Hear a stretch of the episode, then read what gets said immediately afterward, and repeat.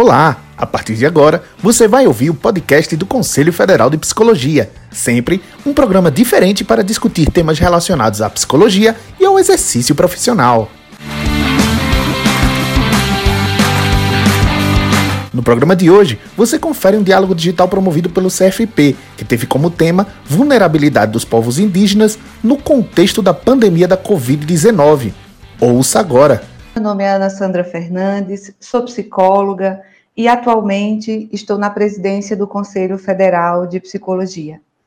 Nas últimas semanas, nós temos colocado em debate as mais diversas complexidades que envolvem o atual contexto da pandemia da Covid-19, o novo coronavírus.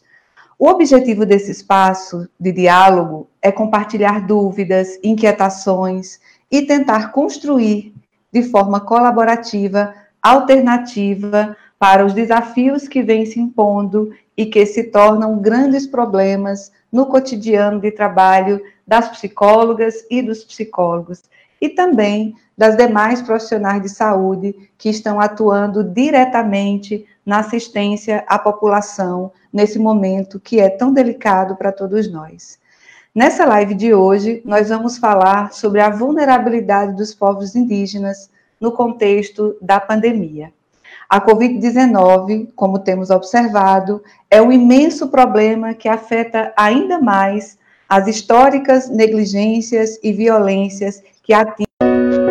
Aí, dando continuidade, nessa live de hoje, nós vamos falar sobre a vulnerabilidade dos povos indígenas no contexto da pandemia a Covid-19. É, como todos têm observado, isso é um imenso problema que afeta ainda mais as históricas negligências e violências que atingem os povos indígenas. A live de hoje tem como objetivo chamar a atenção para a invisibilização dos povos indígenas, que são um grupo de risco, mas que o que a gente vê, o que a gente assiste, percebe, é que não é dada a devida importância e nem criadas as medidas de proteção é, por parte das, dos, dos governos e das autoridades competentes. Discutir esse tema, então, se faz muito necessário por evidenciar todo o processo de apagamento histórico e da violência contra esses povos. Pensar o papel da psicologia nesse tema é pensar o sofrimento psíquico desses povos nesse contexto e repensar as formas de atuação e, sobretudo, compreender a diversidade de povos e o quanto isso implica diretamente é, na atuação das profissionais de psicologia. O CFP entende que é trabalho da psicologia promover a saúde e a qualidade de vida das pessoas e das coletividades e contribuir para a eliminação de quaisquer forma de negligência, discriminação, exploração, violência, crueldade e opressão. É, é compromisso da psicologia zelar pela garantia de condições de vida digna a todos os povos que constituem a sociedade brasileira, respeitando sua autonomia, independência e valores, sem ferir, negligenciar ou desconsiderar seus estilos de vidas e costumes no respeito às suas crenças e relações com o território. Respeitar e preservar a população indígena é respeitar a história do nosso país. Por isso, reforçamos o alerta sobre a necessidade de ampliar a proteção dos territórios indígenas nesse momento, bem como ampliar o cuidado com a saúde mental dessa população Afinal, a população indígena não está exposta apenas ao vírus, mas também ao aumento das invasões e crimes cometidos contra seus territórios e suas vidas. E aí, para dar continuidade, a gente queria só contextualizar um pouco o nosso debate. É, o, o, nosso convidado, o Mário, ele vai nos ajudar com esse processo de contextualização, mas queria trazer para vocês também alguns dados e informes sobre a situação da população indígena. Na última sexta-feira, dia 17 de abril, que foi o Dia Nacional pela luta de luta pela terra, a Comissão é, da Pastoral da Terra, ela lançou o relatório Conflitos no Campo do Brasil. Essa é a 34ª edição do relatório, que reúne dados sobre os conflitos e violências sofridas por trabalhadoras e trabalhadores do campo brasileiro, incluindo aí os povos indígenas. O relatório ele aponta que em 2019 a violência no campo aumentou em relação a 2018. Houve um crescimento de 14% no número de assassinatos. O documento também registrou um aumento de 7% nas tentativas de assassinato e de 22% nas ameaças de morte. O ano de 2019 marcou também, segundo os dados do Centro de Documentação Dom Tomás Balduino, da CPT, o maior número de assassinatos de lideranças indígenas dos últimos 11 anos. A recomendação da Organização Mundial de Saúde é para que seja feito, então, é, o isolamento nas comunidades, mas aí a gente precisa sempre se preocupar, e eu acho que a live de hoje ela se propõe a se perguntar sobre isso, né? Como fazer isso se as invasões de madeireiros, garimpeiros e grileiros seguem violando os direitos dessa população? Segundo a Articulação dos Povos Indígenas do Brasil, a PIB, foi confirmada recentemente no Brasil a sétima morte de um indígena por Covid-19. É, e aí a PIB também informou que os dados apresentados pelo governo federal, eles não condizem com o real status da situação, visto que a Secretaria Especial de Saúde Indígena, a CESAI, do Ministério da Saúde, não faz o atendimento e o registro dos indígenas não aldeados. Né? O Instituto Socioambiental, uma outra informação importante de trazer, o ISA, desenvolveu uma plataforma para monitorar a situação dos povos indígenas durante a pandemia. E o relatório aponta uma questão também importante a ser destacada, que é o sofrimento dos povos indígenas com relação às doenças, e reconhece que os povos indígenas são mais vulneráveis a epidemias, devido às condições socioeconômicas, o acesso precário aos serviços de saúde e fatores que ampliam o potencial de transmissão de doenças. O Instituto afirma ainda que os povos indígenas estão duplamente expostos aos riscos de infecção por essa doença, não apenas devido à falta de infraestrutura em que vivem, mas também pelas crescentes ameaças de invador, invasores, predadores e madeireiros que avançam em suas terras.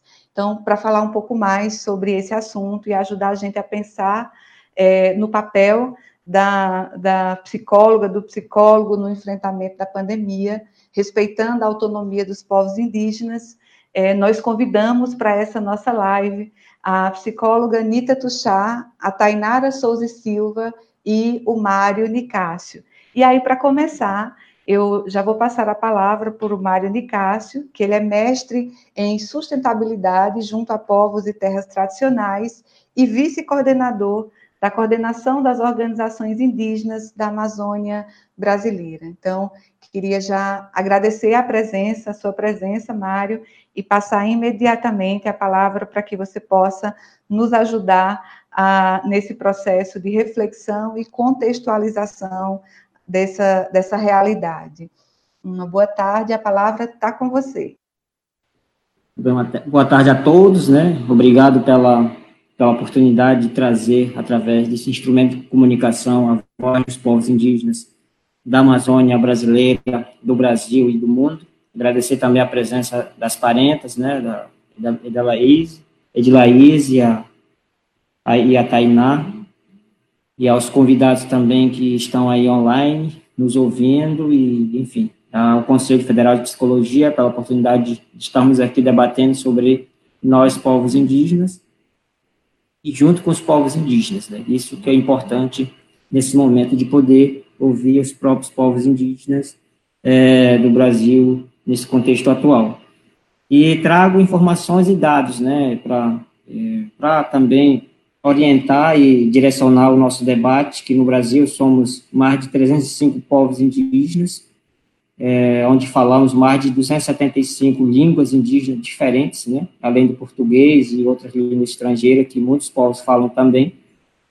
E temos aí mais de, mais de 600 terras indígenas demarcadas e homologadas, mas tem um desafio muito grande a nível do Brasil de ter esses territórios reconhecidos, que estão nos processos de de demarcação a ser feito pelo Estado brasileiro através da FUNAI, que tem muitos territórios ainda a ser demarcado, a ser reconhecido, para que realmente nós tenhamos vidas indígenas nos distintos territórios do Brasil é, indígena. E uma população chega a mais de 1 milhão e 50, segundo os dados nossos, nosso indígena, né? Dado oficial do IBGE traz um dado abaixo de 1 milhão, mas nós que estamos aí em contato com várias populações, a gente vê que tem uma população muito grande nas comunidades e também aqueles que vivem nas cidades, né, nos grandes, né, nos grandes centros urbanos e aqui em Roraima, por exemplo, em Boa Vista, enfim. Então, trago essa contextualização. E eu sou uma liderança indígena, é, sou do povo Apixana, daqui do estado de Roraima, da terra indígena Manuapium, e fica bem na fronteira do Brasil com a Guiana, uma das fronteiras que existe aqui na Amazônia, são sete fronteiras. E estou nesse papel político, técnico e também de articulação junto com os demais lideranças indígenas, entre homens e mulheres, né, para poder ajudar e fortalecer a caminhada do, do, do movimento indígena, das políticas indígenas, enfim, de várias iniciativas que tiveram esforço há décadas de poder implementar e hoje estamos nessa iniciativa de poder fortalecer e cada vez mais construir novas, é, novos canais, novas é, iniciativas, novas implementações, para poder é, ajudar os povos indígenas. E na Amazônia eu trago um, um dado importante também, que além de ter nós, povos indígenas, que já um acesso para para estudo, para formação, para tecnologia, vários tipos de, de meios de, de adaptação, de convivência, mas também na Amazônia tem mais de 100, mais de 100 povos em isolamento voluntário, né? aqueles que não têm contato conosco, mesmo povos indígenas, mas que têm uma diversidade cultural preservada na Amazônia e que nós aqui tra tragamos também essa responsabilidade nossa como indígena, como sociedade brasileira, para poder proteger também esses povos, que é uma riqueza cultural importante que, que está junto conosco. E realmente reforço essa esse reconhecimento, né, feito pela pela sociedade brasileira de que os povos indígenas têm um papel fundamental é, no valor cultural, no valor social e para isso é importante o território. Sempre nós falamos aqui é, no Brasil, né, em todos os cantos que a gente for, o território é é o patrimônio importante para nós termos vidas. Né? Sem terra, sem território, a gente não tem vida. E, e, nós, povos indígenas, desde o início, desde antes mesmo de, de, só ter nós indígenas aqui no Brasil, né, a gente sempre defendia isso, que nosso território é muito sagrado, nosso território é nossa mãe, nosso território é tudo, né, é a água que a gente bebe, o ar, então o território é super importante. E se sempre avisamos e que o território, que o nosso conhecimento, ela anda junto e faz equilíbrio ambiental, né, faz equilíbrio climático e tudo. Então, para isso, a gente vem desafiando toda, toda o momento que estamos hoje, né? Tanto de, de falar em território. Aí, solidarizo aos outros parentes também que aí tiveram essa, os primeiros contatos, né? desde a Bahia, desde o Rio de Janeiro, São Paulo, que tiveram os primeiros contatos com as pessoas que vieram invadir o território brasileiro que antes eram conosco, né? Nesses anos de 520, anos de resistência, que não foi fácil, né? Não foi fácil. Quando se fala de pandemia, pandemia de coronavírus ou Covid-19 hoje, mas é, nossa história, nossa raiz, né, que hoje ainda é muito forte, sempre nos demonstrou que nunca foi, foi fácil é, enfrentar várias pandemias ou várias endemias na área de saúde, né? Seja na, com conflito, seja violência contra nós, povos indígenas, seja morte, seja, enfim, vários dados que ainda oficialmente não são colocados em papel, vários massacres que já tiveram também, né, contra nós povos indígenas. Historicamente, se havia dados que havia mais de 5 milhões de, de indígenas no Brasil, hoje são menos de 2 milhões. Então, tudo isso é um dado que significa que nós já passamos por uma situação difícil de, de vida, mas que a resistência, a luta, essa, esse diálogo de, de toda forma na paz, a gente sempre é, deu o passo seguinte, respeitando todo tipo de, de, nossa cultura, nossa espiritualidade, que hoje nos faz a diferença de poder sempre alertar a sociedade, sempre alertar o nosso povo sobre a situação que estamos. E, e nesse momento, e falo isso até pela minha geração, né, uma da geração de liderança recente, que já é da caneta e papel, né, que já é do conhecimento com a academia, que já é do conhecimento com a realidade. Mas mesmo assim, com todo o conhecimento que eu tenho na academia, com todo tipo de instrumento que eu uso, nunca deixei de ser o né? nunca deixei de é, conhecer a minha cultura, de usufruir, de poder ensinar, de poder defender aquilo que é importante para o meu povo e para todos os povos indígenas que estão aí em diferentes locais, em diferentes situações, em diferente é, luta diária para poder garantir a vida e, e, e todo tipo de, de, atividades. E nesse momento a gente passa realmente por um momento muito delicado para a nossa vida. E, mas isso a gente já alertava o mundo né, sobre vários tipos de, de, de doenças, de mudanças que poderiam ocorrer se a gente for, de fato, enfrentar a natureza de uma forma desordenada. E hoje já está ocorrendo, né? Se a gente for ultrapassar do limite do uso da natureza, né? A gente sempre alertou em várias mobilizações, em vários eventos nacionais, locais, internacionais, e a gente sempre colocou para todos os países, né? Aqueles ditos desenvolvidos, né? A gente sempre falou que o meio ambiente também é desenvolvimento. É importante ter o um equilíbrio, senão isso pode ultrapassar e trazer muitos, muitos prejuízos para a nossa vida, para a nossa sociedade, e, e, que se isso acontecer não vai só atingir os povos indígenas, vai atingir todo mundo. Então a pandemia do coronavírus vem demonstrar isso, né? A situação que a nossa sociedade está. E quando a gente fala em isolamento social, isolamento para ter saúde, a gente sempre, no nosso povo também tem sempre esse, esse respeito, né? essa, essa, essa regra interna de poder cumprir as atividades sagradas para que a nossa saúde não possa ser é atingida de uma forma direta, né? E, mas, enfim, a pandemia chegou nas comunidades indígenas, estamos muito, muito preocupados, e, principalmente com os parentes indígenas que moram na cidade, né? E tem muito preconceito, e os órgãos públicos de, atendimento especial, incluo aí a FNAI, a CESAI, tem uma dificuldade enorme de poder atender os povos indígenas na cidade, Existem alguns estados dizendo que os índios que moram na cidade não são mais índios, né? São índios, entre aspas, civilizados e, enfim, integrados, e toda a história que é tentada apagar no sentido de não reconhecer os povos que estão vivendo em, em área urbana. E para nós indígenas existe uma pressão muito forte também, né? E historicamente a gente sempre, cada governo do Estado brasileiro tivemos uma uma situação de embate, de enfrentamento diferentes, mas nesse governo atual foi muito, muito transparente para que veio, né? Nós alertamos há mais de 20 anos, alertamos que o governo atual, o presidente atual do Brasil, sempre alertava que não é prioridade é, apoiar os povos indígenas, e já tiveram falas de que não teria demarcação de terras indígenas, nem um milhão de demarcação, isso já atingiu diretamente a nossa vida, a nossa saúde indígena. E para isso, é, a gente sente muito essa dificuldade de entendimento do Estado brasileiro através do governo, que, que hoje é para direcionar e para fazer uma boa gestão de boa fé para todo mundo no Estado brasileiro. Mas é, é, realmente a gente, nós, liderança indígena, né, espalhados na Amazônia e em organizações indígenas, os caciques nas aldeias, e a gente está fazendo o possível de não ter mais uma, uma perca, um genocídio comunitário, né, é, hoje nas, nas comunidades. E para isso a gente, por iniciativa própria, com apoio de pessoas físicas, de apoiadores e ONGs, a gente vem também fazendo todas as articulações, todos chamando todos os nossos profissionais indígenas é, em várias áreas diferentes para nos ajudar. É o momento também de fazer o enfrentamento dessa doença que que atinge a nossa espiritualidade, mas que é preciso ter os remédios de acordo com as doses que a gente está enfrentando.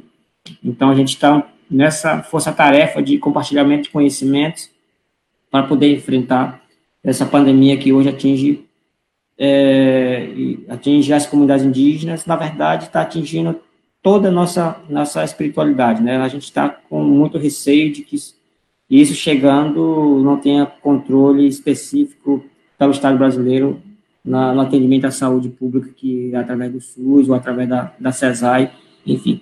E, por outro lado, a gente decidiu realmente ter, é, fazer o isolamento social, a quarentena, como dito, né, nas comunidades indígenas, e estamos fazendo o controle barreiras sanitárias feita por nós mesmos, indígenas, ou pelo, por guardiões, ou grupo de proteção territorial, e as organizações indígenas, as, os caciques, os chauas e lideranças profissionais indígenas, indigenistas, os tipos de profissionais que atuam junto conosco, fazendo o papel de divulgar, de orientar, mesmo não tendo equipamento de proteção individual adequado, mas foi uma forma de poder transmitir na nossa língua indígena, mais de 200 e tantas línguas indígenas, a gente está tentando transmitir para eles na, na forma que a gente pode, né, os meios de comunicação que a gente pode.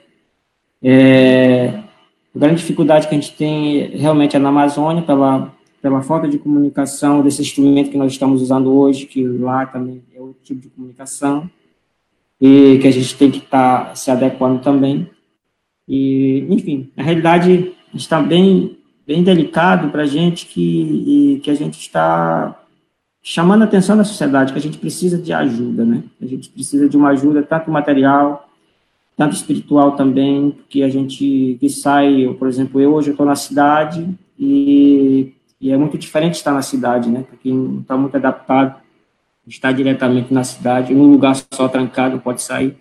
Esse não é o ritmo que a gente, nós indígenas, tem nas aldeias. Sempre é um momento de a gente estar ali com o parente, quando fica doente, por exemplo, já tiveram doenças aqui na Amazônia e com certeza em outras regiões que a gente é cultura indígena estar junto do parente para dar força espiritual, mas com essa doença a gente não pode ficar perto, né? E nem para enterrar o parente. Já até é, prejudica a nossa cultura de poder é, enterrar o parente, de poder fazer toda a cerimônia de agradecimento pela vida. E a gente está impedido de fazer isso por conta dessa doença que é muito ruim. Segundo vários especialistas divulgam aí na, nas cartilhas, no meio de comunicação. E a gente está procurando também todos, todos os, os nossos pajés para informar, nos orientar também como é que podemos atuar nesse momento de, dessa pandemia que, que acaba de nos, nos, nos, manter em nossas comunidades, mas nos preocupa de, de poder estar ali e, e, no, e ir buscar informações em outros locais, em outras comunidades e ver a situação. Mas o que nos preocupa também, além da pandemia, são as invasões dos territórios, né? É, bem lembro, a, a, Ana falou agora há pouco sobre as invasões, sobre as mortes. Venho confirmar mesmo que existe muita pressão de fazendeiros, de, de garimpeiros em nossos territórios indígenas, não só na Amazônia, em todas, todas as regiões do Brasil. Muita pressão do Estado, dos municípios é, contra as comunidades indígenas, é, retrocesso, retomada de territórios, né? Ainda tem muitas comunidades pela luta pelo território no Mato Grosso do Sul, que vivem na beira da, das fazendas, que eram locais é, originários da, dessas, desses povos indígenas. E os garimpeiros estão entrando diariamente, agora não só destruindo o meio ambiente, mas também levando as doenças como esse coronavírus. Cito aqui é, o caso da, da terra de Yanomami, que tem mais de 20 mil garimpeiros, e que já morreu uma, um, um, estudante indígena Yanomami. E outros territórios também, com, com entrada de madeireiro, com cooptação de, de indígena para facilitar a entrada dos madeireiros. Enfim, a gente está em quarentena, mas a gente não consegue ficar tranquilo, né? Porque as invasões estão muito em extrema pressão. As denúncias a gente faz todos os dias para a FUNAI, para as autoridades do governo federal mas conforme é orientação e editado em decretos, trabalho em casa, enfim, mas isso não, tá, não tem impedido. Operações são feitas, mas param. Enfim, é uma pressão que a gente também, além de defender, de proteger nosso território, de buscar alternativa, a gente também tem que defender a nossa mãe terra, que aí está prestes a ser invadida, a ser sofrida junto conosco. E se acontecer isso, vai ser, infelizmente, o genocídio dos povos aqui no Brasil e nas fronteiras também, né? Porque muitas, muitos empreendimentos, muitos garimpos vêm pelas fronteiras também, ou pela Guiana, ou pelo Suriname, ou pela Guiana Francesa, ou pelo Peru, ou pelo, enfim, vários empreendimentos que atingem os outros povos indígenas, os, os povos indígenas nas fronteiras que, que tem com o Brasil e, e, e, que vai afetar também nós, povos indígenas. Enfim, eu coloco esse contexto que, que nos preocupa, mas também a, a ideia, a iniciativa de, de todos nós hoje abraçar é, essa causa, não só como povo, nem organização da mas uma aliança entre povos, né? Um trabalho que estamos fazendo, nós, liderança organizações indígenas, indigenistas, é fazer essa aliança entre povos, entre organizações, entre, entre apoiadores, né? Para isso, a gente tem mobilização higienista, mobilização dentalista, mobilização de profissionais indígenas, acadêmicos, de organizações indígenas, todos juntos. E com comunidades tradicionais também, né?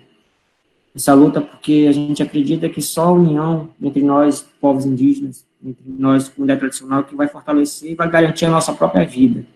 E mesmo com o discurso na contramão do governo brasileiro e seu grupo, a gente também está enfrentando, já que nós, povos indígenas, fomos os primeiros a ser é, enfrentados em 2019, a gente também montou a estratégia de, de garantir a nossa é, estratégia de mobilização social de forma é, pacífica, de forma de diálogo, que a gente sempre manteve. Esse ano estava previsto a, realizar o acampamento Terra Livre em Brasília, mas vamos manter também esse acampamento Terra Livre via online, né, via internet. Vai ter vários eventos também ocorrendo nesse período do, do abril, que muita gente fala que é abril indígena, aquele momento que as escolas cantam cantoria indígena, se pintam de indígena, mas, mas a nossa estratégia é muito mais do que isso, né, manter a nossa vida, a nossa identidade, e, e vai ter vários eventos é, sendo mobilizados e articulados pela Articulação dos Povos Indígenas do Brasil, a PIB. Nós temos uma representação é, da Amazônia, que é através da liderança Sônia Guajajara, do estado do Maranhão. E a COIAB vai acompanhar também essa atividade nas bases, com vários eventos, várias palestras, né? É, vários diálogos com, com autoridades públicas, e parlamentares. E nós tivemos vários avanços também, né? Apesar de, de, de termos um, é, uma liderança do Brasil na contramão, mas temos uma, um avanço muito grande das mulheres indígenas. Né? É, nós temos uma parlamentar indígena, a Joênia Wapichana, é, que é uma deputada federal do estado de Roraima, que vem liderando várias articulações a nível de Brasília para poder também apoiar na, nessa luta contra o coronavírus e, e todo, todo o trabalho que, de políticas públicas e acesso e a visibilidade.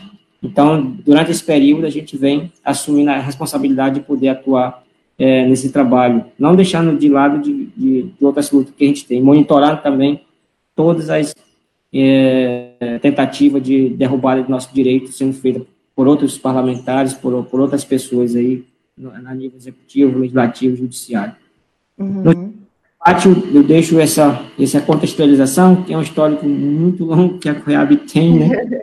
No primeiro momento, trago para, para as demais é, colegas, parentes aí, debatedoras, e a Ana e as demais que estão nos assistindo, a situação nossa está nesse momento, né, de, de muito cuidado, estamos muito preocupados, mas a gente quer também a ajuda de todo mundo para que a gente não possa é, sofrer mais um genocídio que há, há 500 anos a gente enfrentou. E, e tudo isso a gente tem de todos, de todos vocês, de mãos dadas, e o conhecimento que a gente tem. É Muito isso, importante. É. Muito importante, Mário, a tua fala, e aí eu acho que, escutando tudo que você fala, é, é muito importante que a gente ressalte é, e que a gente garanta e lute de forma muito contundente para que a gente possa manter os povos indígenas nas terras e territórios onde vivem. Né? Inclusive, respeitando o direito ao não contato das comunidades indígenas que vivem isoladas, quando você fala o que significa o território para o povo indígena, né? O território, a, a casa, a mãe, o quanto que isso é importante, né?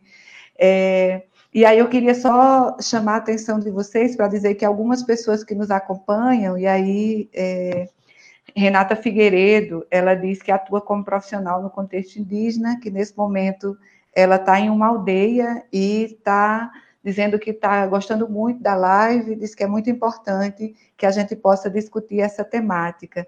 Né? É, Denivaldo Campos também é indígena, formado em psicologia, um, mais um indígena psicólogo, coisa boa.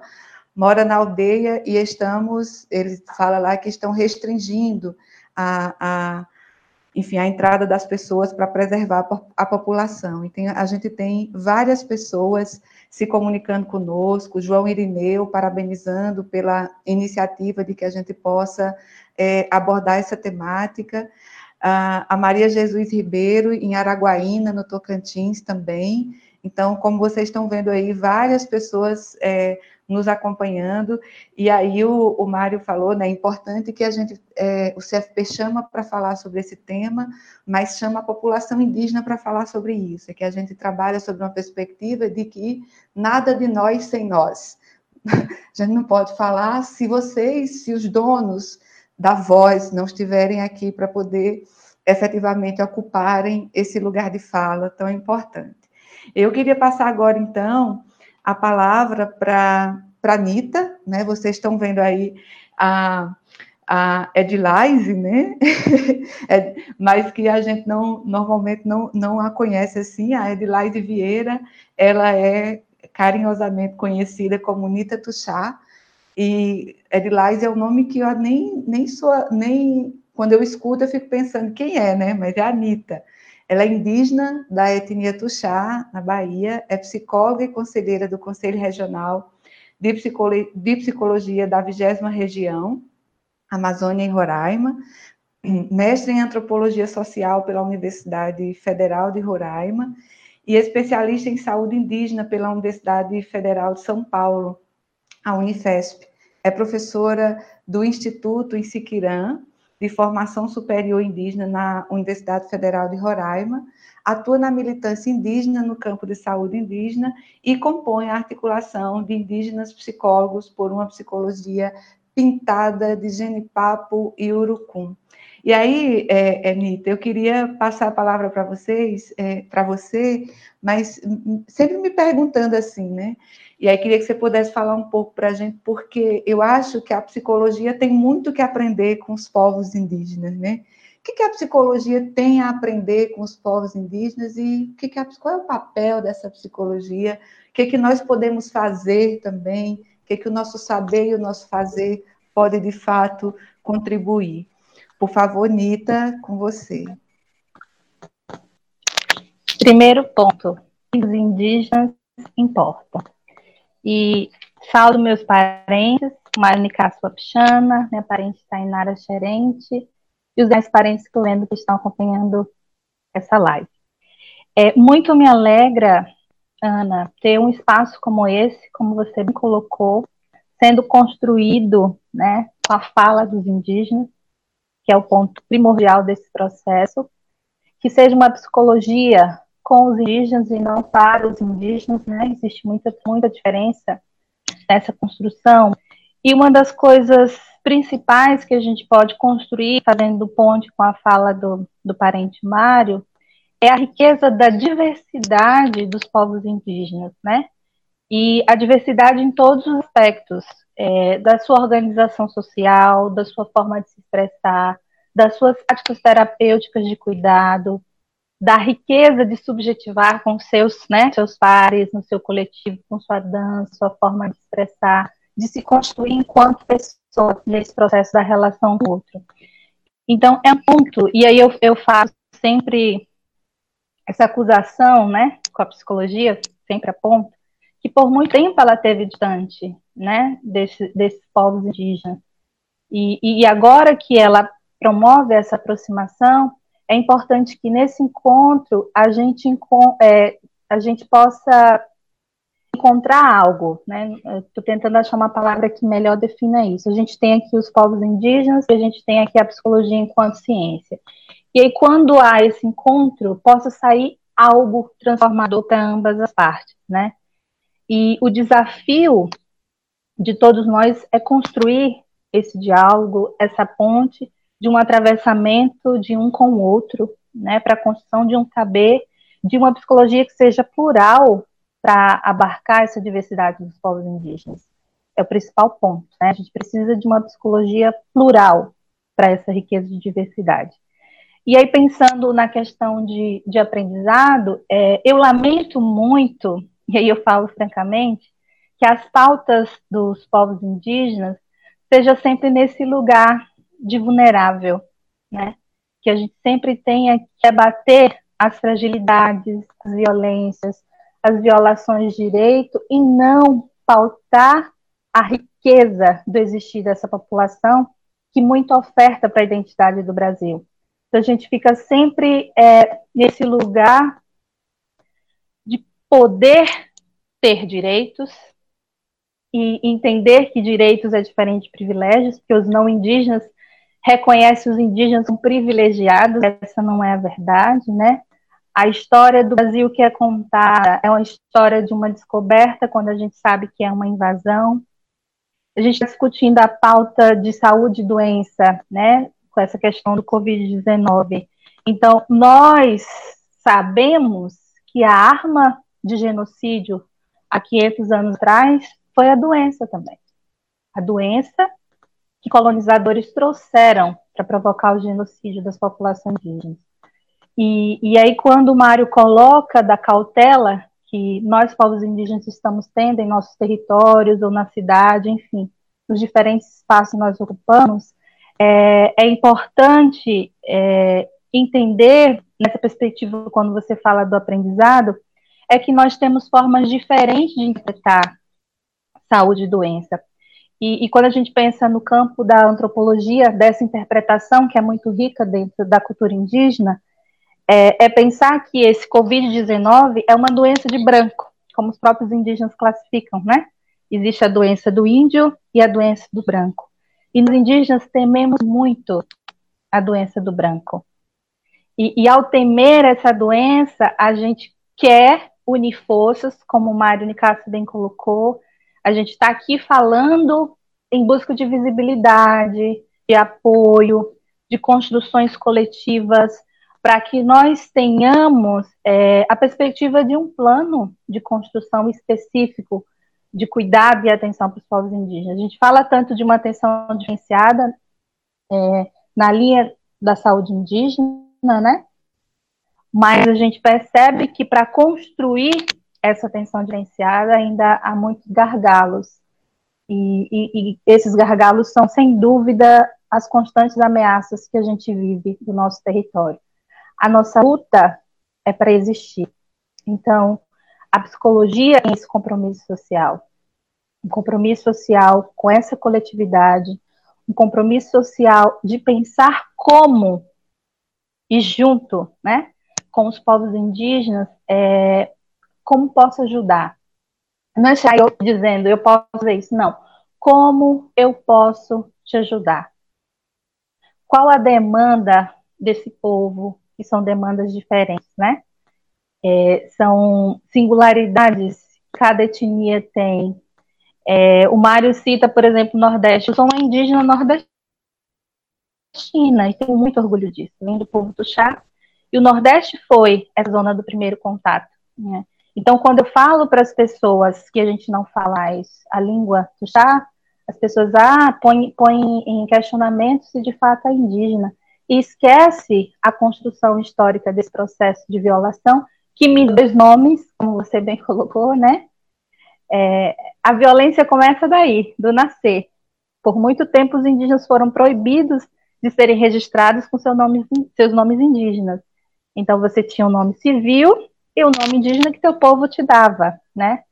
Então, é, é tanta invisibilidade, é, tanta eu vou usar é, é tantas mazelas que, que de fato não, não contempla e não acolhe essa visibilidade e essa diversidade dos povos indígenas. E aí a psicologia, como eu já coloquei, esse compromisso social é essencial a, quando eu, eu vejo a oportunidade que alguns parentes têm de de conhecer a psicologia ou vice-versa, quando a psicologia tem profissionais que vão para o campo da, das comunidades indígenas, é, há uma riqueza nesse contato que precisa ser acompanhado, que precisa ser produzido. A gente precisa produzir mais desse encontro, né? Ainda pouca literatura sobre isso. A gente precisa movimentar mais essa aproximação da psicologia com os povos indígenas. A gente precisa construir mais diálogos para pensar as diferentes demandas que os povos indígenas apresentam. E, e quando esse psicólogo se aproxima é, dos povos indígenas, você bem sabe, Ana, e tantos outros que aqui devem estar nos, nos ouvindo, é, foi nesse contexto das mazelas, que é isso que eu estou dizendo. A gente sempre vai no momento da dor, né?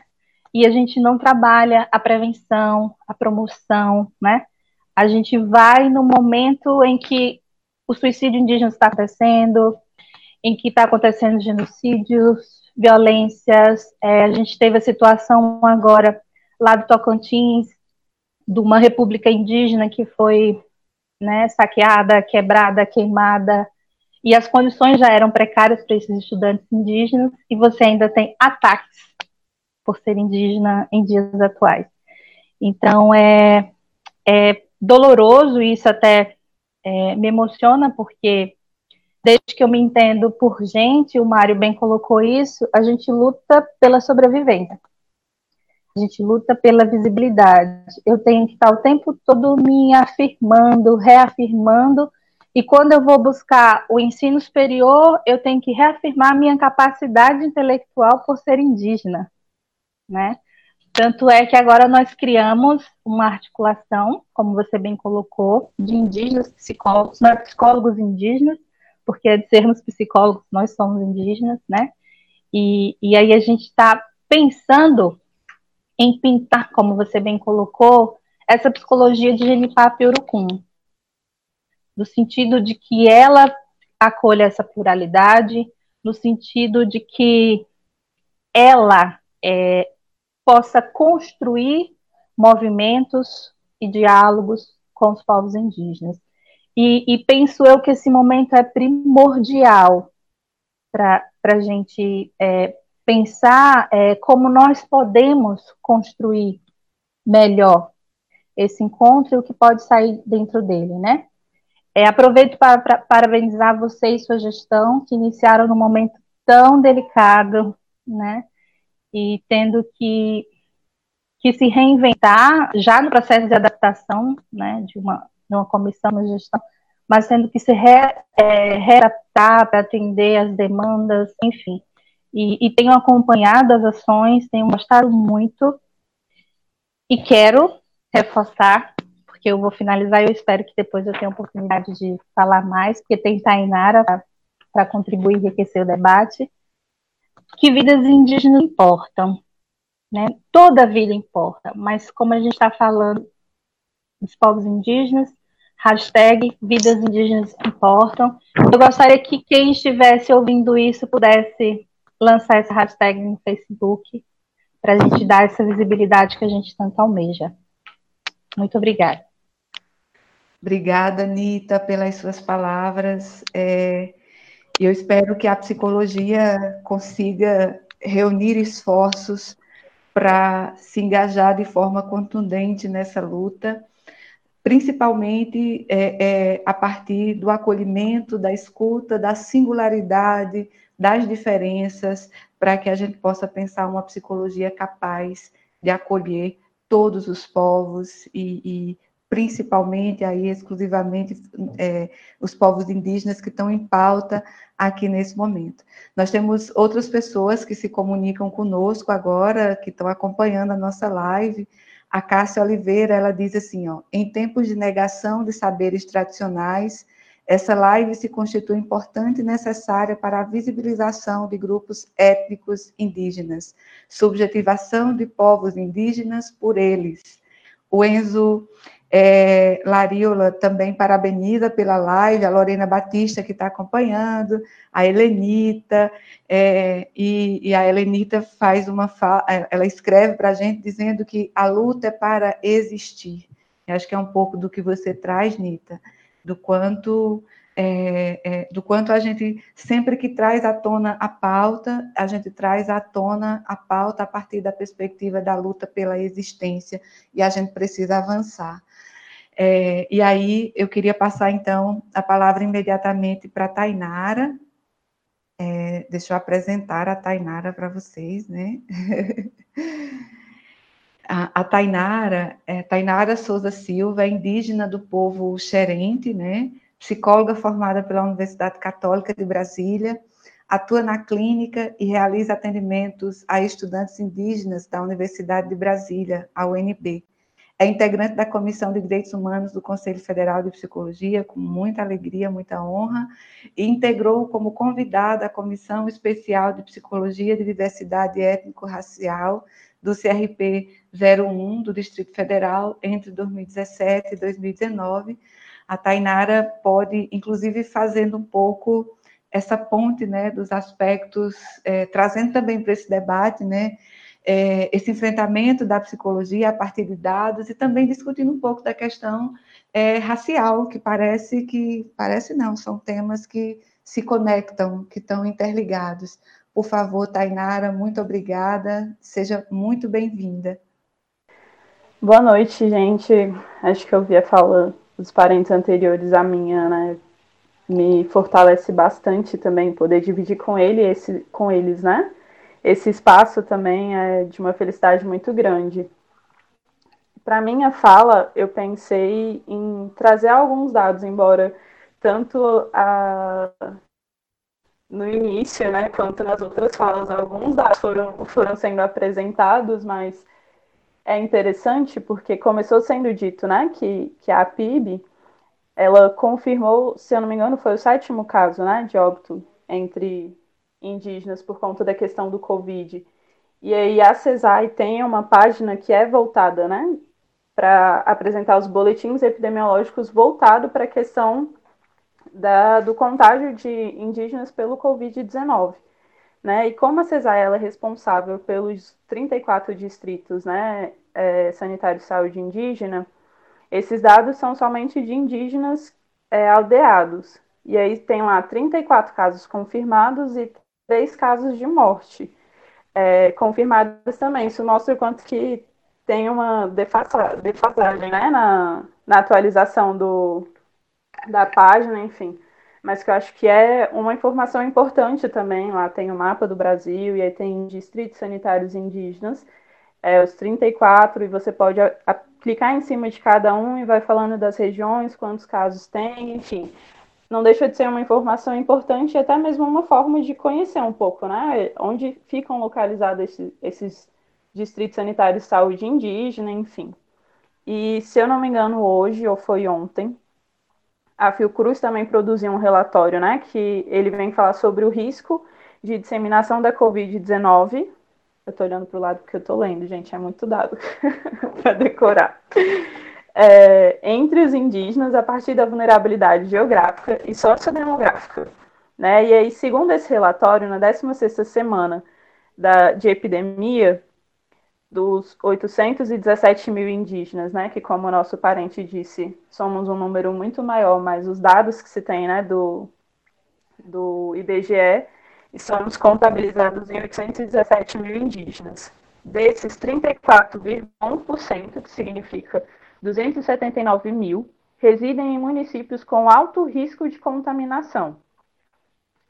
62,7%, significa 512 mil indígenas, residem em municípios com baixo risco, né? Mas das terras indígenas, com muitas estão em, em municípios que têm alta é, probabilidade de contaminação pelo Covid.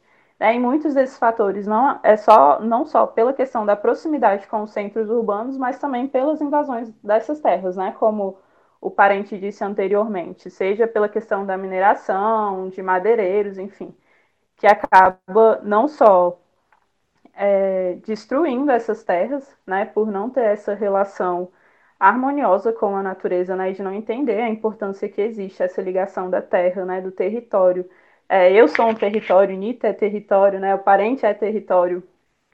Não tem tanto essa diferenciação do que é a natureza e do que é a gente. Essa humanidade, como diria é, o Ailton Krenak, não, não é diferente, né? A humanidade como uma coisa separada da, da natureza. Então, acho que a gente pensar nesses dados é importante também. E uma coisa que sempre venho falando, né, na, nas discussões, tanto nos nossos grupos, enfim, é do, enfim, do quanto que os indígenas em contexto urbano, meu caso, né, moro em Brasília, nasci em Brasília, nós não, não fazemos parte de, dessa contabilização, né, a gente não sabe qual, qual a quantidade de indígenas em contexto urbano que estão sendo atingidos, né, pelo, pelo Covid-19. E aí, nesse relatório da Fiocruz, aponta que em contexto urbano reside majoritariamente é, a população de 1.900, de 190.767 pessoas em municípios de alto risco, né? ou seja, a probabilidade da contaminação pelo Covid é enorme. 67,5% da população indígena urbana é, são do centro-oeste e 79,4% do sul-sudeste. 22% da população indígena rural também reside em municípios com um risco de epidemia a curto prazo, né? ou seja, as próximas semanas. E na Amazônia Legal, isso se torna uma quantidade ainda maior, que corresponde a 21,1% da população rural.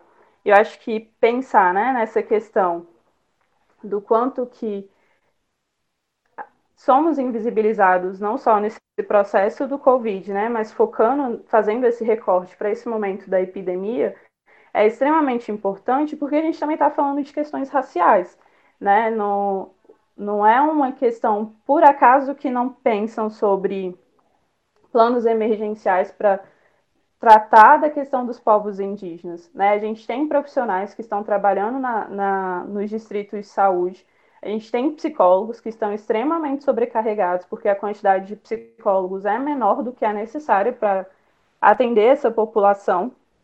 São populações muito grandes, porque o distrito né, nem sempre ele corresponde a só um estado, porque ele vai respeitar a demarcação das terras indígenas, enfim. Né, e, e nem sempre elas correspondem a essa fronteira criada pelos homens. Então, acho que a gente pensar né, nessa questão racial é extremamente importante, porque a gente está o tempo todo falando, né, do fique em casa, do de respeitar a quarentena, mas não são todas as pessoas que têm essa possibilidade do ficar em casa, de respeitar a quarentena, porque elas precisam, é, por mais contraditório que seja, saírem para trabalhar, enfim, para conseguir também sobreviverem de alguma forma. E se a gente pensa isso no contexto indígena, desde o início da pandemia, a gente está vendo os movimentos indígenas, né, os próprios indígenas se movimentando para arrecadação de alimento, de, de materiais de higiene, para conseguirem lidar com, com essa pandemia, né, fechando os territórios. E depois de um bom tempo, né, e a gente pensando nesse contexto de epidemia, qualquer tempo é extremamente significativo né, para o efeito que isso vai ter em determinados locais, o governo não, não fala dos povos indígenas, né? não nos apresenta como grupo de risco, não pensa em estratégias. Poucas estratégias foram sendo pensadas depois de movimento do, dos indígenas, né? das lideranças, dessa pressão das articulações, é, junto com, com, com deputados, enfim, para que fosse começado a pensar algo, né? mas não foi algo dado né? de pensar nos indígenas a partir como uma estratégia do governo.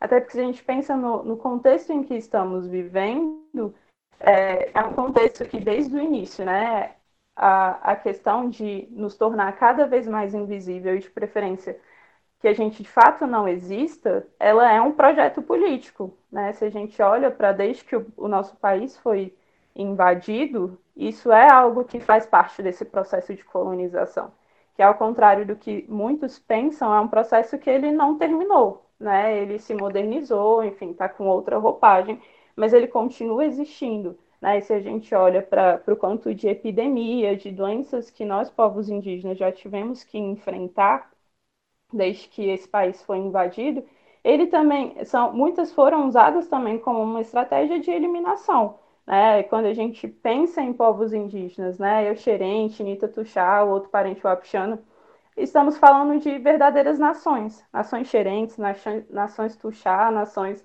wapixana, né? E, e, esse contexto de pensar no, nos povos indígenas se torna extremamente diverso e para a psicologia acho que muito complexo por conta dessas diversidades que existem, né? Mas não se torna impossível pensar sobre como a psicologia pode atuar, né? Hoje em dia, enquanto profissionais de, de psicologia, uma das nossas principais recomendações é que os atendimentos continuem é, pelo atendimento online, mas a gente pensar também a que público isso vai atingir é importante. Quantos de nós será que tem facilidade para o acesso à internet, né? Estando na aldeia, enfim. Eu hoje em Brasília tive uma dificuldade enorme com acesso à internet para conseguir estar na live com vocês. Né? Então acho que a gente precisa pensar nessas estratégias e não acho que tem nenhuma receita pronta, é como a Anitta estava falando, né? Pensar na psicologia é, com a gente e para a gente, né? E, então é uma construção que acho que ainda está muito na fase inicial.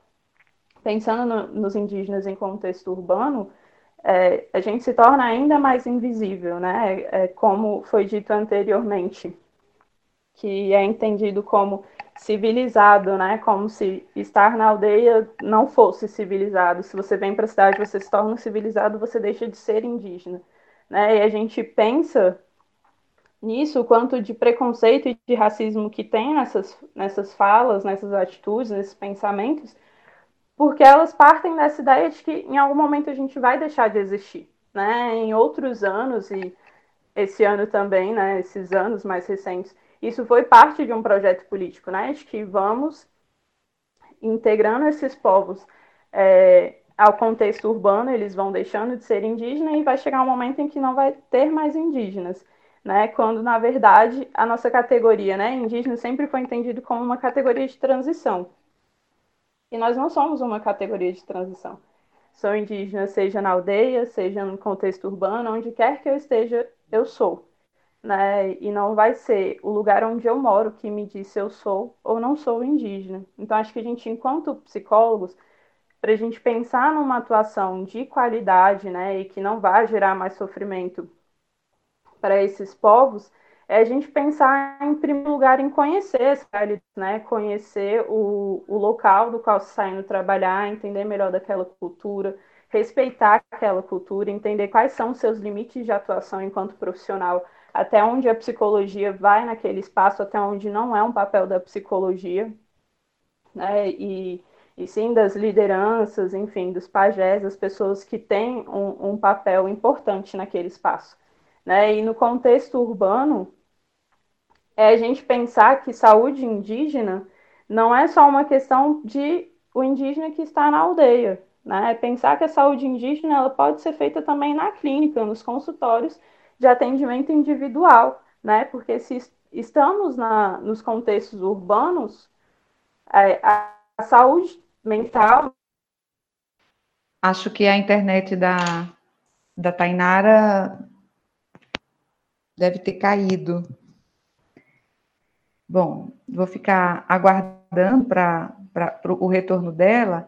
E aí, é, já enquanto a gente aguarda, queria fazer já esse processo de agradecimento público, assim, tanto a Tainara quanto a Anitta, elas já fazem parte de alguma forma, elas fazem parte do sistema conselhos, né? É, e também fazem parte, porque também vão é, compondo comissões ad hoc que nos ajudam a pensar referência de atuação da psicologia junto aos povos indígenas, né? Então, é, aí só para poder fazer um resgate, uma lembrança, a Anitta teve um momento na sua fala que, fala, que colocava, né, que durante muito tempo a psicologia ficou um pouco de fora dessa, é, é, dessa discussão que é tão importante. E aí eu queria só fazer um, um concordando com a Anitta, né? Fazer um resgate, um, até para prestar um, um, serviço de informação, é, que a questão indígena ela tem sido acompanhada pelo CFP, né? Aí ao longo dos últimos anos, talvez.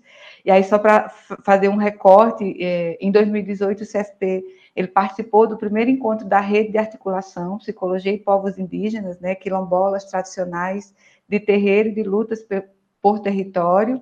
Foi um momento no qual o CFP pôde dialogar com as lideranças, né, e profissionais de psicologias que atuam junto aos povos tradicionais, É, em 2019, o CFP participou do seminário Psicologia dos Povos Indígenas e Direitos Humanos da região Norte, e também em 2019, o Sistema Conselho de Psicologia, por meio do Centro de Referências Técnicas em Psicologia e Políticas Públicas, lançou a referência técnica para atuação das psicólogas e psicólogos em questões relativas à terra. Esse documento ele oferece subsídios para a atuação da categoria frente ao tema e também versa sobre inúmeros desafios que atingem a população do campo, entre elas a indígena. Essas referências técnicas estão disponíveis no nosso site, ali na página do CREPOP, são referências importantes para a atuação profissional que os psicólogos, as psicólogas podem baixar no site do, do CREPOP ou do Conselho Federal de Psicologia. Acho que a Tainara não conseguiu voltar ainda, e aí, enquanto isso, eu só vou é, agradecendo aqui o, o, João Irineu, é um indígena, um grande amigo meu, ele está feliz pela live, nos parabenizando. Um abraço para o João, uma pessoa que eu gosto profundamente. A Cláudia Regina, né, é, ela diz que o Brasil não respeita suas origens e a gente precisa reavivar a história indígena, porque toda vida importa. E aí só um informe, né, Nita, que as pessoas, elas foram, quando você pediu, a gente fez o acompanhamento e as pessoas foram colocando lá é, nas suas páginas, vidas indígenas importam, espero que, que a gente continue, então, com esse movimento. A Carmen H também nos, nos sauda e nos felicita. É, e aí eu queria já passando para os nossos momentos finais, para que vocês possam fazer suas considerações finais, é, quando a, a Tainara, se ela conseguir voltar, ela também faz. E aí eu queria passar então para o Mário, para que ele possa fazer suas considerações finais, e, e para a gente já entrar então nesse processo de encerramento da nossa live. Então, eu quero, é, em nome da, do meu povo, né, do povo Apixana, em nome da, das organizações indígenas, do, da COIAB, da PIB, enfim, em nome da liderança indígena, das comunidades, agradecer muito pela essa oportunidade. E, na verdade, nós, liderança, sempre a gente teve um, assim, um, falta de entendimento sobre a, várias áreas, né? não, só, não só psicologia, porque a grande demanda era a educação, e na educação a gente achava que só, só deveria ensinar matemática e português, como era orientado, né? Mas tem várias áreas que é preciso aprofundar e conquistar, enfim. É, é uma atividade que é igual em, em, nossa cultura, né? Cada atividade tem suas, suas, é, seus segredos e precisa ser conquistado, ser construído e parabenizar a Nita, né? Agora chama o nome Nita é, pela essa tarefa, né? Porque a gente vai precisar muito de vocês, né? É, de vocês, é importante ter uma rede, não só um diálogo entre psicólogos, mas um diálogo entre nós, lideranças, né? Porque muitas vezes a gente cansa também, nós, liderança indígena, né? A gente cansa e muitas vezes uma fala, uma experiência, como, como, como a gente trata o coronavírus, a doença de branco, né? Com todo respeito, tá, Ana? Doença de branco. Mas mas é, a gente vê que tem profissionais indígenas que e não indígenas que são de confiança, né? Que saúde não é qualquer um que, que tem que cuidar. Tem, tem pessoa específica que, que pode também, tem que nos ajudar. E a gente conta muito com a ajuda de vocês, parabenizar pela rede de psicólogos indígenas e posso chamar de indigenista também, né? É, no Conselho Federal de Psicologia. E a gente, é, nesse momento, não só de poder. É, a Tainara voltou. Falando aqui no agradecimentos. É, continua, Ana, como é que é? Pode concluir, pode concluir, Mário. Estou fazendo os agradecimentos, tá, Tainara, pela essa, essa experiência que tem, né?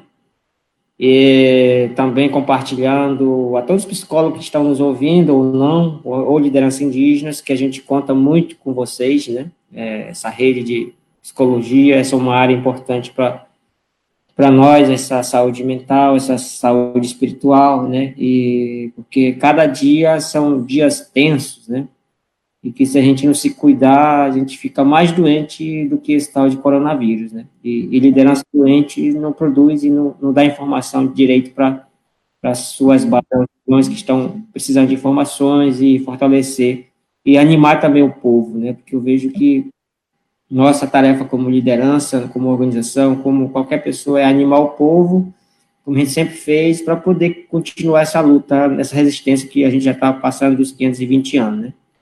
E desde já agradecer essa oportunidade. Estamos aqui na Amazônia, aqui em Roraima e, e nas comunidades indígenas, recebendo todo tipo de informações, né, e de preocupações, e a gente tenta o máximo possível de dialogar, de, dizer o que nós podemos fazer em conjunto, de buscar pessoas. Então, esse momento de, de diálogo através da internet, né, é, porque nem todo mundo entende o que é live, live, né, através falo com meu povo a gente vai falar pela internet, porque a internet é a palavra já conhecida, né? Agora, live, a gente vai ter que se adequar e aprender o que, que, que é isso ainda. Mas vai ser muito importante essa, essa rede de, de apoio de vocês, né? É, não só nesse momento, mas é, na saúde como um todo. É, é importante essa formação, essa compreensão. Eu vejo que uma rede também que poderá tem uma força muito grande com os, os pajés, né, os, enfim, todo tipo de que, que pessoas que já trabalham, que são que têm esse dom nas comunidades indígenas de, de ajudar também na comunidade indígena. Isso vai vai servir para apoiar todos nós aqui na tanto na, nas comunidades, na área urbana, né, e várias situações que nós indígenas encontramos, tanto os mais jovens, os, os mais velhos, né, e, e nós, principalmente nós liderança indígenas. Só para vocês terem uma ideia, nós, liderança indígena, somos mais de mil lideranças indígenas, né? mais de dois mil lideranças indígenas do Chauas, né? E se cada um de vocês pudesse dialogar com cada, cada um, com certeza vai contribuir muito para a luta da liderança indígena, porque muita gente, a gente, do medo de sair da terra, da casa, que faz com que os nossos inimigos aí que estão aí fora possam nos amedrontar e deixar que nossas terras sejam invadidas, né? Mas desde já parabenizar muito pela iniciativa. Pode contar com o OIAB também nessa, nesse trabalho, nesse, nesse diálogo. E vamos procurar sempre vocês. Muito obrigado. Obrigada, Mário. Muita força na luta. É, Tainara, vou passar a palavra, devolver a palavra para você, e aí já vou te pedindo, em função do nosso tempo, que você já vai fazendo suas considerações finais e depois a gente encerra com a Anitta. Pode ser? Pode sim. Gente, que dificuldade para estar com vocês aqui hoje, viu? Muito contratempo, mas enfim, até me perdi aqui na correria de tentar resgatar a internet de onde eu estava falando, né? Mas para já estava caminhando para o final da minha fala. Eu acho que o que fica mesmo, né, da minha fala, fora esses dados que eu acho que é muito mais no sentido de ressaltar ainda mais a importância, né? Porque a gente não se não se reduz a números, né? Mas de, de pensar do quanto que, que esse processo, né, que já está tão enraizado no nosso país, que é a questão do racismo que nos invisibiliza e que em vários momentos tem como objetivo, né, de fato, apagar a nossa existência, né, e não só um, apagamento de não aparecer né, em televisão, novela, enfim, nesses, nesses espaços de veiculação, mas de uma existência da, da nossa própria vida, né, da natureza, e de tudo que envolve é o nosso bem-estar, né? Nosso nosso bem viver. E de pensar no quanto que é um processo extremamente adoecedor, né? Se a gente está na aldeia, a gente tem que lidar com uma série de dificuldades por conta das invasões aos territórios, né? Do quanto que a própria dinâmica vai mudando, né? Porque as invasões vão acontecendo, as cidades vão se aproximando às aldeias, né? E se a gente está nas cidades, essas, a, a, nossa identidade é negada, né? De você não é, porque você não está no, no, seu território, então você não é indígena, né? Então, em qualquer lugar que a gente esteja, a gente está sempre tendo que lidar com uma série de dificuldades e buscando meio de, de nos fortalecer. Então, acho que para a psicologia, cabe esse repensar mesmo, né? De que fonte a gente está bebendo, de qual, quais autores a gente tem, tem utilizado, né? Durante o processo de formação, me via muito distante dessa psicologia que, que foi sendo falado, né? Na, na faculdade, quando me formei também, a, a, uma grande dificuldade na minha atuação era não me vejo né, no, no que está sendo lido, não me vejo nesse, nesse padrão de psicólogo que é ensinado, né, de como tem que ser.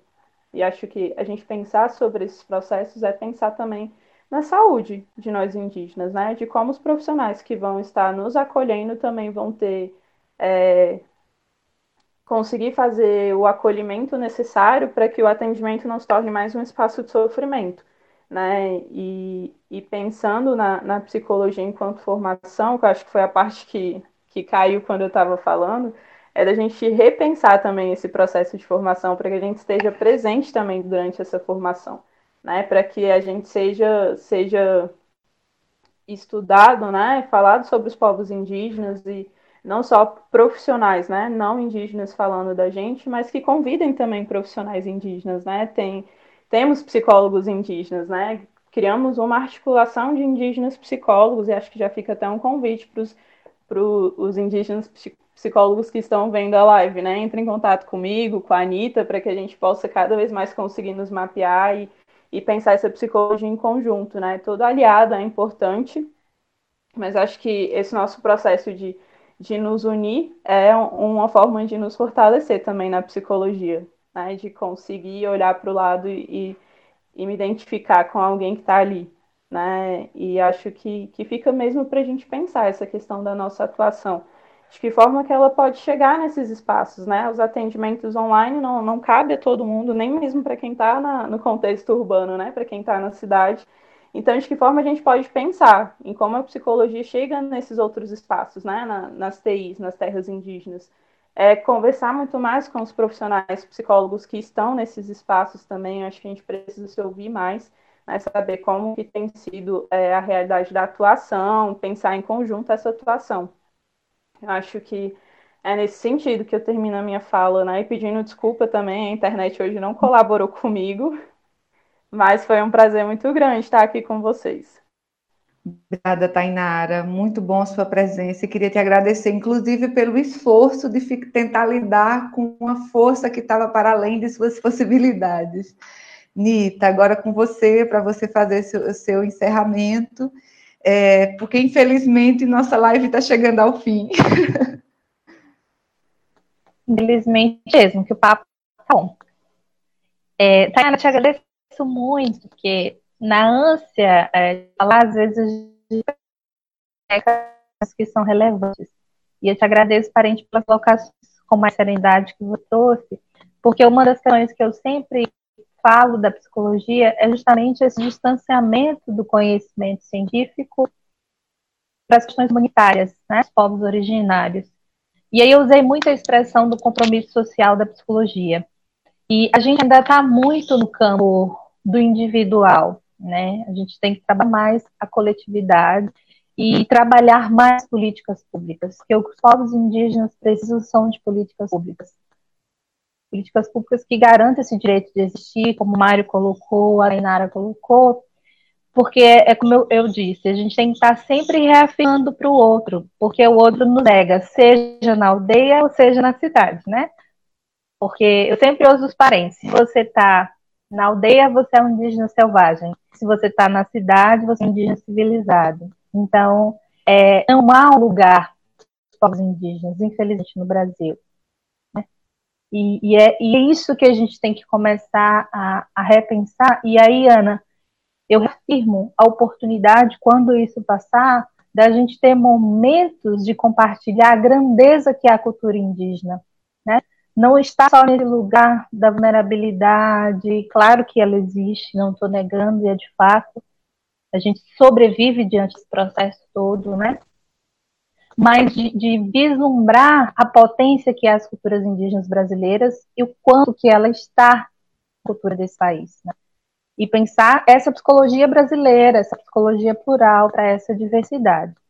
E, e aí eu peço sua, vou pedir uma licença porque eu faço parte da comissão ad hoc da elaboração de referência técnica de psicologia indígena. Você citou João Irineu Potiguara, né, o parente que também está compondo, o Finaldo Chucuru, a professora Eunice do e a Carmen, professora também, mãe, linda, mãe da Poema, um beijo para ela. É, a gente está na, na, construção dessa, dessa referência, como você bem sabe, ainda não foi lançada para consulta pública, mas a gente tem dialogado, tem conversado, tem construído e nós elaboramos uma carta documento com algumas considerações e recomendações para o Conselho Federal de Psicologia, né, e para os conselhos é, de um modo geral, né, CRs de gerais. E assim, eu pedi a permissão para ler, mas eu sei que o tempo é curto, então eu entendo.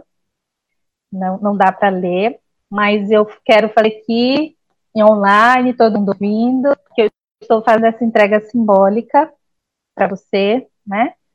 Que dê uma, uma atenção a essa carta documento, que compartilhe, mesmo diante do momento da impossibilidade de estar pessoalmente, mas não sei, por meios de mídias, e-mails, para os outros conselhos, para a gente repensar o que foi discutido aqui e as provações que a gente traz também na carta como inquietações para os povos indígenas, né? E das indígenas importam. Muito obrigada.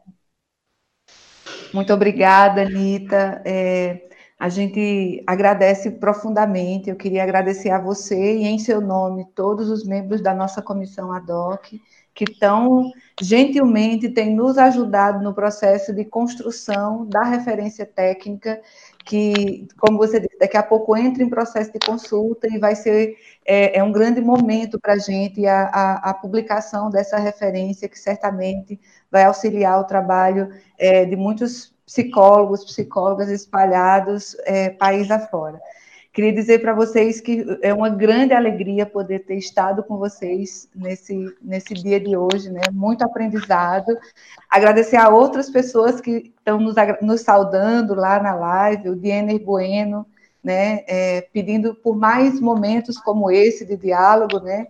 A Maria Jesus Ribeiro, que diz que a psicologia está apresentando a realidade dos povos indígenas, suas lutas pela terra e pela vida né, e lutas para que é, possam continuar existindo. Queria agradecer a todos vocês, dizer que esse não é o nosso momento é, é, final, porque eu espero que a gente possa fazer ainda muitas ações juntas, em coletivo.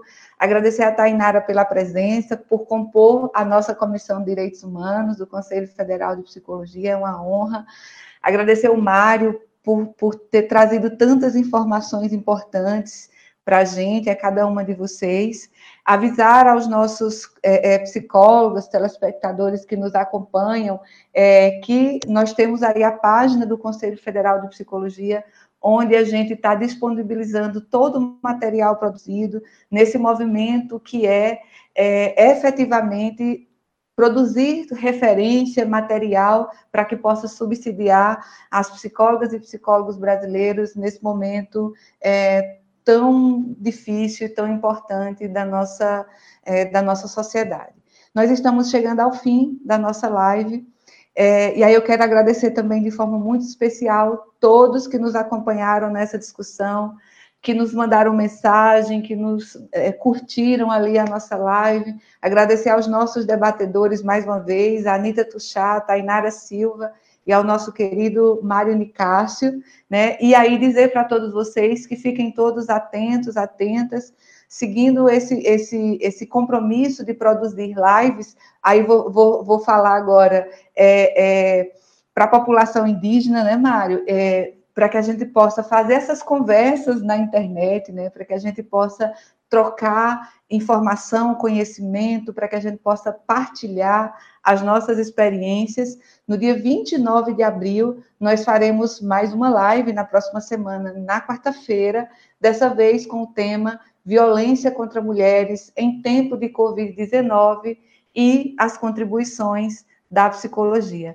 A todos vocês, o meu mais saudoso e caloroso é, abraço e queria dizer para vocês uma coisa muito importante, reafirmar que em nome do plenário do Conselho Federal de Psicologia, que nós estamos totalmente abertos, disponíveis, podem acreditar, essa luta também é nossa e nós estamos abertos e disponíveis para contribuir em, em tudo que for necessário para potencializar a luta é, do, dos povos indígenas também é nossa luta, porque, como está nos lembrando ali a Anitta, né, vidas indígenas importam. Uma boa noite a todos e todas. Estamos chegando ao fim de mais um episódio. Gostou? Mande um e-mail para comunica@cfp.org.br e não deixe de acessar o site do CFP, site.cfp.org.br. Você também pode seguir o CFP nas redes sociais. Tenham todos um ótimo dia e até o próximo episódio.